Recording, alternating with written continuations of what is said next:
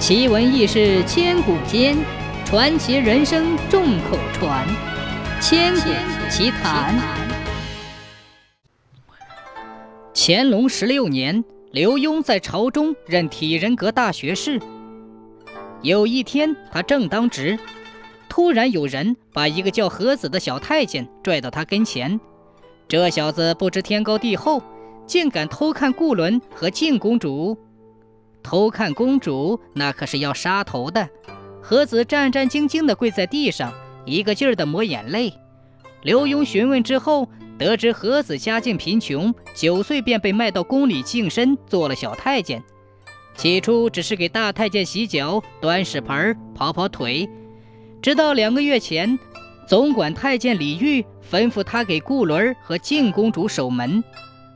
说起自己被扣上了偷看公主的罪名。何子哭得泣不成声，分明是有一肚子的委屈，可此刻却是说不清道不明。刘墉仔细地思量了一番，事情总得弄个明白，方可定夺。他一面叫何子缓缓情绪，一面则派人去公主那里打听消息。静公主是乾隆皇帝最宠爱的女儿，从小刁蛮任性，肆意妄为，常喜欢扮男装溜出宫去玩。乾隆生怕这个宝贝女儿玩略过度，有什么闪失，便吩咐总管太监李煜费心照看。李煜掂量来掂量去，觉得何子看着公主最合适。何子人小机灵，模样端正，又不被人注意。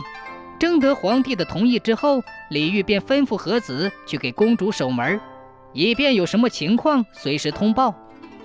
何子与顾伦、静公主年纪相仿。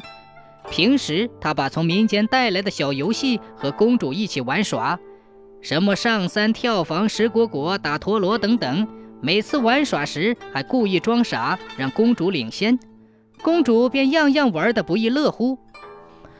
自从这小太监来守门之后，公主倒还是安稳了不少。可是好景不长，两个月过去了，公主见盒子的游戏翻来覆去，没有了新花样。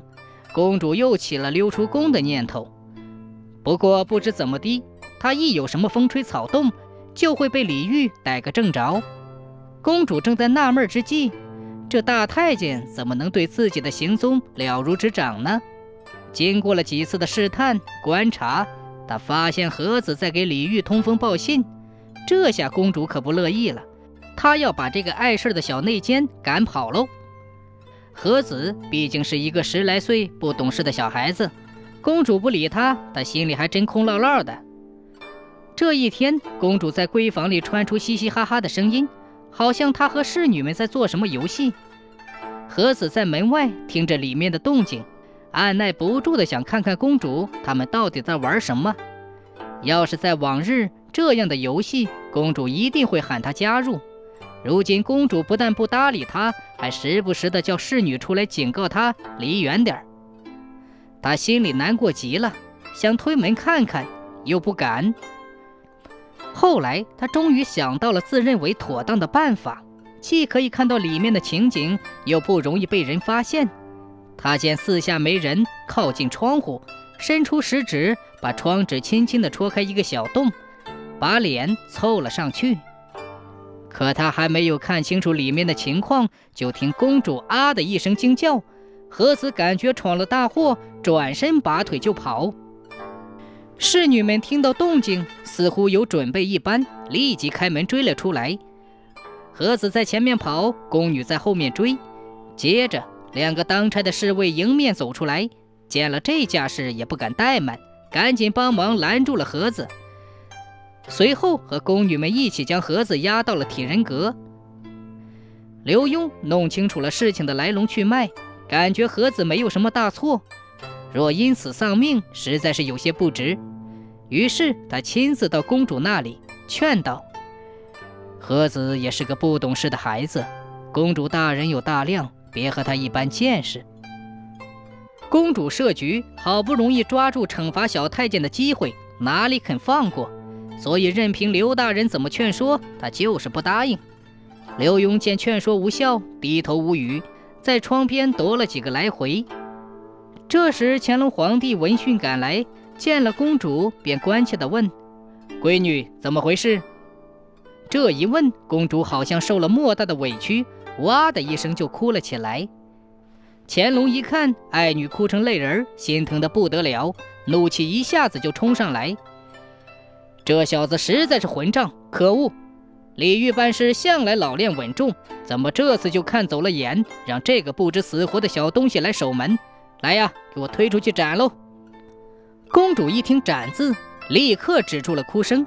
她原本只是想整整盒子，让他知难而退，可没想到要了他的命。何况他还挺喜欢这个眉清目秀的小太监。公主赶紧擦干眼泪，向乾隆祈求道：“皇阿玛，不要杀他！”皇帝一言九鼎，话哪能说收回就收回呢？他摇摇头说：“不成，这狗东西干出如此无耻之事，朕一定要杀一儆百。”刘墉见状，赶紧说：“万岁，消消气，盒子人小，顽皮不懂事。公主宽厚仁慈，就按公主的意思放他一马吧。”说着话，他又转悠到窗下，皱了皱眉头，看看那个赵氏的小洞。忽然，刘墉像发现了什么，他把乾隆请到窗前，指着破纸洞，小声的提醒说：“人往里看，破洞的纸沿怎么向外斜？言外之意，究竟是外面的人向里看，还是里面的人向外看？这一里一外，可就有天壤之别了。”乾隆是何等的聪明，他立即，他立刻明白了什么。心想，一定是女儿嫌弃小太监碍事儿，故意设局。这个玄机又不好说破，于是他对宫女说：“赶紧把这个洞封死，这件事情到此为止，谁也不许外传。”听皇阿玛的口气，似乎是不再追究了。公主心里松了一口气，可让她奇怪的是，本来暴跳如雷的皇阿玛，只是到窗前看了一眼，就熄了火。这到底是为何呢？于是公主也到窗边观察那个小洞，可左看右看也看不出什么问题。后来还是一位细心的侍女看出了其中的奥妙，经她一番解释，公主方才恍然大悟。原来刘墉趁公主没注意，伸手用指头把戳破的窗纸又向外一戳，才救了和子小太监一命。而公主呢？知道是刘墉在窗纸上动了手脚，可刚想去追究，转念一想，为了保住盒子，还是甘愿吃了这个哑巴亏。